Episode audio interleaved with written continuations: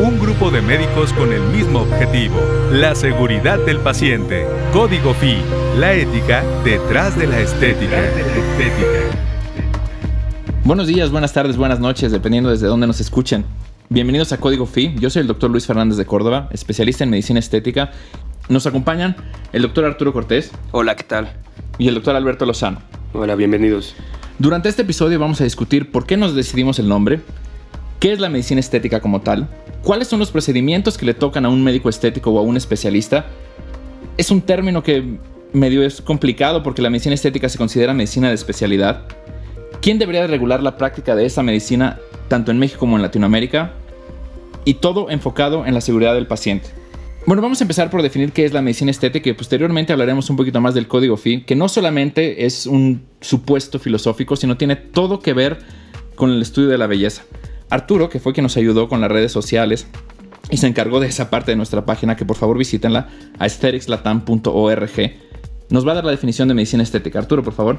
Claro. Eh, la medicina estética es la rama de la medicina que utiliza diferentes técnicas y procedimientos no quirúrgicos mínimamente invasivos. Todo esto con el objetivo de restaurar, mantener y promocionar la estética, la salud y el bienestar integral de los pacientes tratando todo tipo de alteraciones eh, reales o percibidas y con esto optimizar el, el proceso de envejecimiento fisiológico. Perfecto, muchísimas gracias. Aprovechando aquí al doctor Alberto Lozano, que es el moderador, el que le da paz a esta conversación que a veces se pone un poquito calurosa, ¿nos puedes ayudar con la definición de código FI? ¿Por qué código FI? Sí, bueno, no es una definición como tal, pero tiene que ver con... FI es un, es un número irracional que si nos ponemos explicar toda la matemática del asunto, muy probablemente los vamos a aburrir.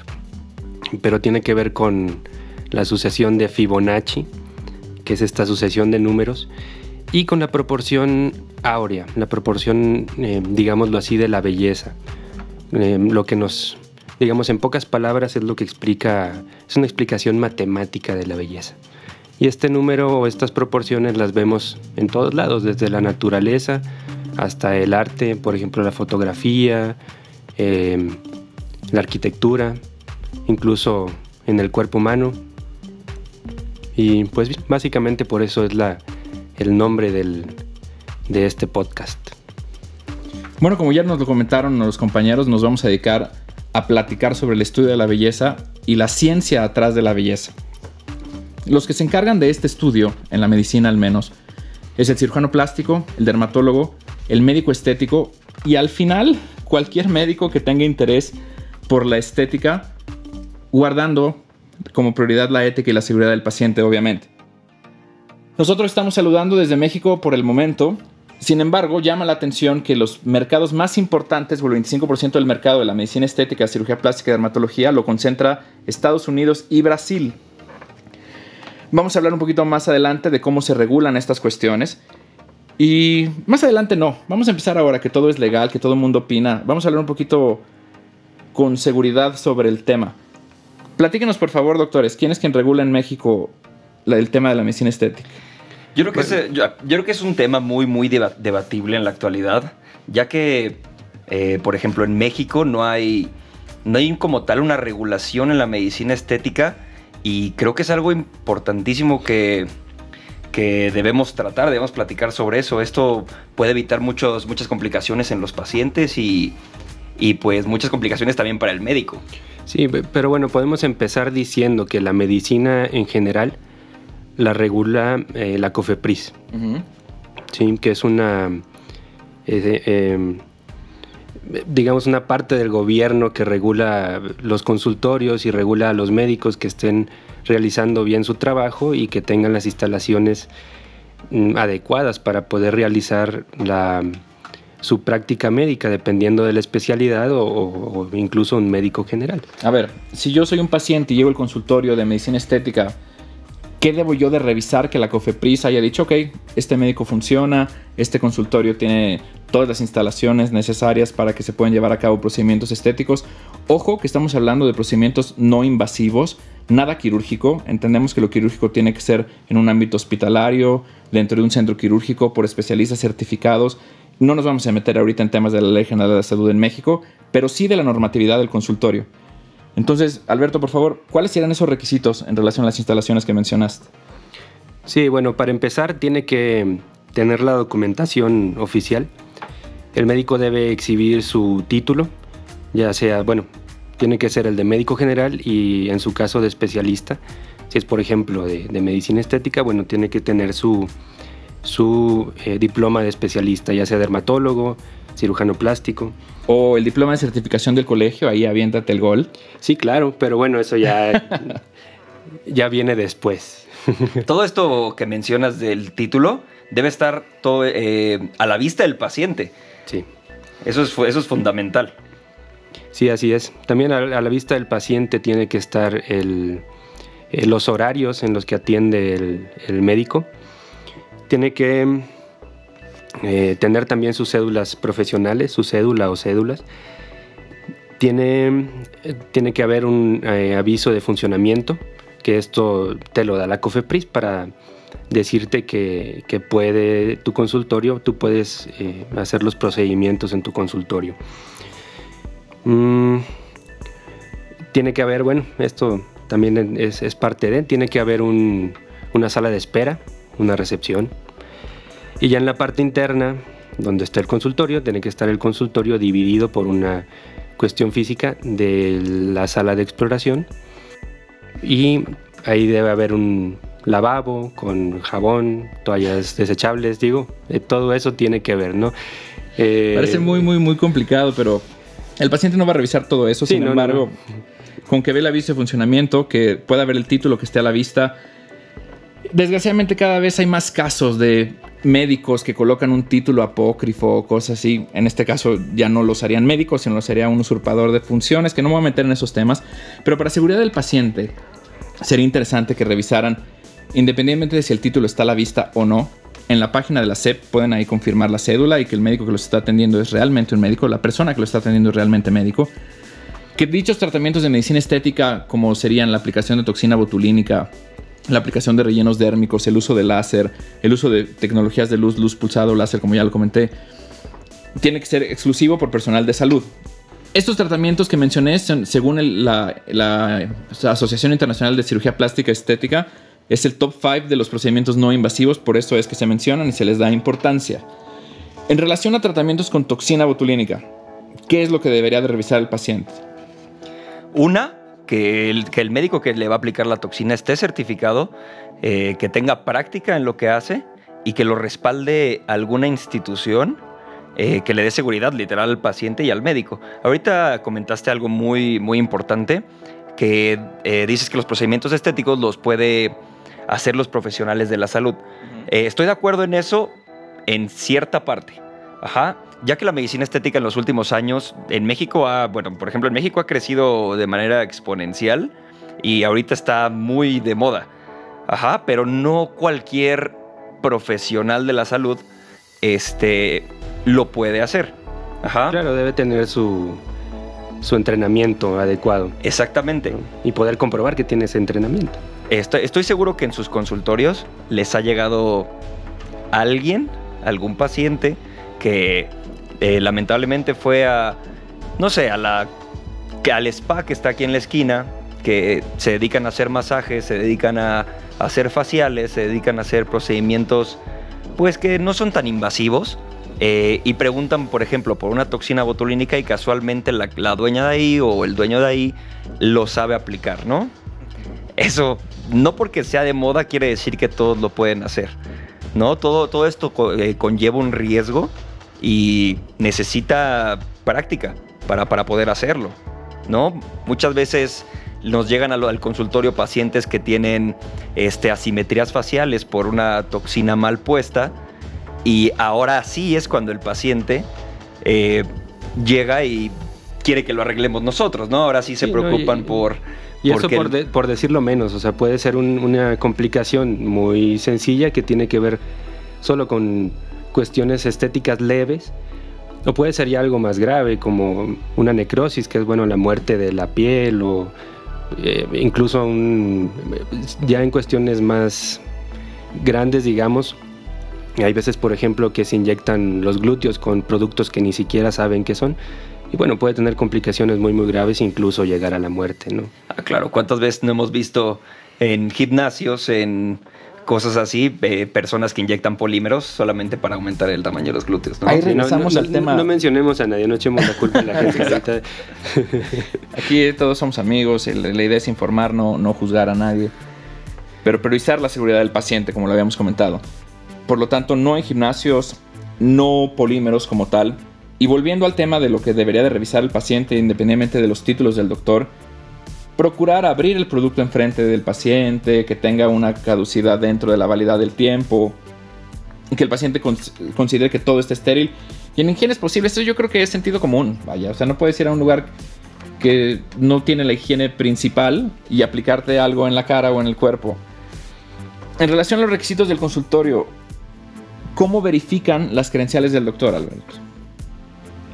Bueno, para, para, sobre todo para ver las cédulas profesionales que tiene el, médico, se van a la página de la Secretaría de, Salud, directamente a Dirección General de Profesiones, y en el apartado de cédulas profesionales ahí eh, van a encontrar, buscan el nombre, o incluso si tienen el número de cédula lo buscan, y ahí va a aparecer eh, si tienen una licenciatura, una especialidad, etcétera. Creo que, creo que en el caso de medicina estética esto es un tema un poco debatible, eh, ya que muy pocas instituciones generan un, como tal, una cédula profesional como médicos estéticos, eh, que realmente aquí en México, pues, no sé qué tanta, qué, tanta validad tenga. Tiene validez porque es una cédula al final. El problema es de que no todos los médicos estéticos en el país tienen como tal una maestría. Sí tienen ciertos conocimientos, Mm. pero no todas las instituciones que ofrecen una maestría en medicina estética dan una cédula profesional como tal que pueda ser rastreada en, en la página del gobierno. Sí, existen muchos que estudiaron fuera de México que no revalidaron. lo tanto, Exactamente. no. Hay muchos que vienen de, de Latinoamérica, de, Sud- bueno, de Sudamérica, de España. España yo conozco muchos que realmente, pues si los vemos así, eh, pues realmente son médicos generales con, con cierta experiencia en la estética, ¿no? Y ahí creo que nosotros como parte del colegio debemos dar hincapié en una certificación, ¿no? Eso para darle seguridad al paciente y darle eh, mucha más credibilidad al médico. la Bueno, entonces, ¿qué- certificación, perdón, perdón, Sí. Alberto, la certificación y la educación médica continua, ¿no? Porque no solamente es, como comentaste, un médico general que conoce un poco de estética, tiene que profundizar en el tema, tiene que saber qué es lo que está pasando, cuáles son las tendencias a nivel mundial y que luego no deformen al paciente solamente porque ellos consideran que es algo bello, sino hay estándares bien, bien, bien establecidos dentro de los que tiene que ver el número Phi, la secuencia Fibonacci, etcétera, que eso va a ser tema de otro episodio. Discúlpame, Alberto. No, está bien. Lo, que yo iba a preguntar, entonces, ¿qué sugieren? Ya le dieron muchas vueltas. ¿Qué sugieren? ¿A dónde, puede ver un paciente a un médico estético certificado? El médico estético lo pueden encontrar nuestro- de nuestro- dentro de nuestra página web. Vamos a tener ahí a los médicos que están certificados con nuestra asociación. Sin embargo, hay algunas otras dentro del país y en Latinoamérica para no, no acaparar y no ser Claro, juzgados claro. de monopolio. Entonces lo pueden revisar en la página web. La cédula es importante. Y nuestra prioridad como tal, más que atacar a otro médico, es la educación médica continua de calidad, priorizar la seguridad del paciente y que el, el paciente entienda que no todo mundo lo puede aplicar y que no todos los productos se pueden aplicar también. Sí, claro, es que no es como que el paciente va a llegar y el, el paciente es muy, eh, tiene mucha confianza en alguien con bata blanca, ¿no? Sí, Realmente el pero puede paciente... ser un carnicero. Ah, claro, yo sé. con el- El, el- el paciente... En el rastro Los se pone bata también se blanca. ponen bata blanca. Y guantes, Eso sí. a veces. El paciente, el paciente no va a llegar eh, a la clínica y va a decir, ah, eh, ¿me puede dar su cédula profesional para buscarlo en este momento y asegurarme que usted es médico? Realmente no lo hacen, ¿no? Este, yo creo que eso es algo muy, muy importante, ya que, como, me- como mencionaste, Luis, eh, la misión, yo creo, principal de, de- de nosotros, de, como parte del colegio, es la formación médica continua eh, a través de una medicina basada en evidencias. Sí, ¿no? Este, priorizando, la- priorizando una excelencia eh, en la práctica profesional, la función y, y la salud y sobre todo la estética, que es lo que más nos conlleva, ¿no? Sí, so- sobre todo yo creo la salud, es lo primero. Y delimitando bien bien los alcances del médico estético. Todos los que estamos aquí en alguna u otra etapa de nuestras vidas empezamos o hacemos medicina estética por ahora. Definir bien bien que el cáncer de piel no nos toca, No. que la liposucción no nos toca, que el tema quirúrgico no, no es de la parte del- de, de acción del médico estético. Entonces también nada más definir eso, ¿no? Creemos, por lo menos yo en, en cuando, cuando se me invitó al proyecto, que dije, ok, perfecto, me, me encanta la idea de, de la formación médica continua, tenía muy, muy, muy en mente la idea de sumar y no herir el ego de nadie y también de definir tanto las posibilidades de actuación como las habilidades y las destrezas que se adquieren en cada uno de estos programas de estudio. Yo creo que la- es lo bonito de la medicina estética, que eh, tiene la capacidad de llevarse bien con otras especialidades, ya sea con la dermatología, ya sea con la cirugía plástica. No tenemos por qué estar... El problema son Peleados. los especialistas. eh, por eso, La especialidad se llama muy bien. el- el- el- el problema, eh, bueno, más bien, no debemos estar peleados con ellos, ¿no? Realmente yo creo que si armamos en conjunto un tratamiento para un paciente en específico, podemos tener un resultado espectacular. Claro. ¿no? Claro. Últimamente este, se ha tenido bastantes conflictos, ya sea entre especialidades, quién puede hacer esto, quién no puede hacer esto, ¿no? Eh, entonces yo creo que por eso es muy muy importante una regulación de la medicina estética en México, eh, como, se, como ya se empezó a hacer en, en otros países. Y valdrá la pena que las autoridades se involucraran. Exactamente, yo creo que hay unos puntos muy muy importantes que resaltar. eh, eh, que destacan la importancia de regular la medicina estética. Ahí como que dije importancia varias veces, pero es que es muy muy importante. Es que es muy realmente importante. Una, la, la alta demanda de procedimientos estéticos. Ahorita están a la alza. Sí. Ajá. De hecho, hay artículos ahorita que hasta por Zoom le ha crecido la aplicación de toxina botulínica porque ya se ven las caras y no quieren que les vean las caras arrugadas. Entonces, este, hay una, eh, una demanda muy muy alta en, en todos los procedimientos estéticos. Otra, eh, una falta de un marco regulatorio, ¿no? Este, otra falta de estándares y programas eh, homologados de profesionales con validez oficial de la Secretaría de Salud. Sí. Este otro punto que me parece muy muy importante es falta de una norma oficial mexicana. Como tal, una norma oficial mexicana no hay, pero hay otra sociedad que lleva muchos años, muchos años en México. Habían conseguido que en la Ciudad de México sí estuviera regulado y que se le diera el trato al médico estético como especialista. Eso a mí me pareció muy, muy, muy interesante. Sin embargo, pasaron los años, cambiaron las prioridades y ya eso medio que se perdió en el aire. Vamos a recapitular un poco entonces aquí. Volver a decir eh, quiénes somos, ¿no? Que es Código FI, que es el, el el medio de difusión oficial del Colegio Latinoamericano de Medicina Estética. La definición de medicina estética, por favor, Arturo, eh, repítela para que quede bien, bien, bien, bien clara. Sí, claro. Eh, es la medicina, es un- más bien es una rama de la medicina que utiliza técnicas y procedimientos, destaco, no quirúrgicos. Ajá. Eso es muy, muy importante en la, en la definición. Y yo creo que si entienden eso en la definición, nos vamos a evitar muchísimos problemas, Muchísimos problemas. más adelante, porque realmente cuando nosotros mencionamos es que yo soy médico estético, normalmente el paciente va a decir, ah, es que, ¿y cuánto me cobras una lipo? Exacto, exacto. Realmente nosotros no hacemos procedimientos invasivos como tal, ¿no? Eh, hay que dejar claro que es mínimamente invasivos. Ajá. Eh, con el objetivo este de, re- de restaurar, mantener y promocionar la estética, la salud y el bienestar integral de los pacientes, eh, optimizando el proceso de envejecimiento fisiológico. ¿no? Yo creo que esto es algo muy, muy importante. Hay que eh, dejar en claro lo que es envejecer con calidad. Exacto. Con dignidad. ¿no? Con dignidad y con presupuesto también, como dice un querido amigo muy, muy taquillero en la dermatología. Eh, por cierto, doctor Javier, un saludo y un fuerte abrazo. Un abrazote. Eh, entender también que la parte de las patologías de la piel no le tocan al médico estético o no nos tocan como médico estético. Cáncer de piel definitivamente no. Tiñas, etcétera, etcétera, tampoco. Le tocan al dermatólogo. Entonces, estar siempre, siempre en el canal de que la idea es sumar. Defender la ética sobre la estética siempre. Seguir todos los requisitos y priorizar la seguridad del paciente como, como el himno de este colegio. Sí, sí. Aquí lo principal, y hay que recalcarlo también, es la salud del paciente. Lo, prim- Exacto. lo primero, lo primero es la salud del paciente. Exacto, no le vas a, no le vas a vender un tratamiento estético a un paciente que no está sano, ¿no? Eh, yo creo que muchas veces hay que valorar eso porque yo creo que eso también es un problema grave y es causa de muchas negligencias, se puede decir.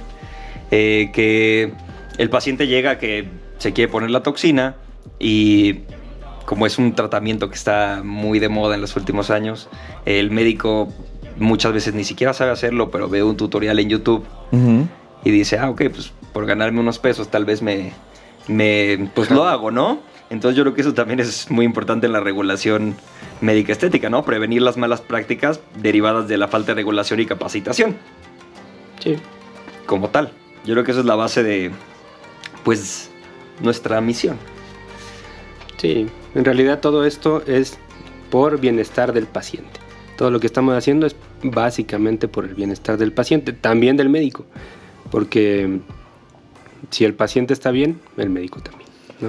Yo quiero hacer dos invitaciones a la gente que nos está escuchando como pacientes que se certifiquen o tengan la seguridad de lo que estamos diciendo, que revisen que el, que el médico que los va a atender sea médico, que tenga cédula, tenga capacitación, pero que el médico también procure su seguridad y una buena práctica profesional, manteniéndose actualizado constantemente en la educación, eh, manejando la medicina, la medicina basada en evidencias y pues básicamente sería eso, básicamente sería eso. Nos gustaría seguir platicando sobre el tema, pero ya nos está comentando aquí el señor productor que se nos acaba el tiempo. Recapitulamos las cosas importantes, definimos quiénes somos. Les dejamos por favor en la descripción el email para preguntas, la página web, visítenos, compañeros, colegas, colégiense, estudien, sean éticos y pacientes, por favor, cuiden su seguridad y su salud sobre todo. Muy buenos días, buenas tardes y buenas noches. Esto fue Código Fi. Para más información, visita www.aestheticslatam.org. Código FI es una producción del Colegio Latinoamericano de Medicina Estética, Baidaji 720 y Red Sparrow Productions.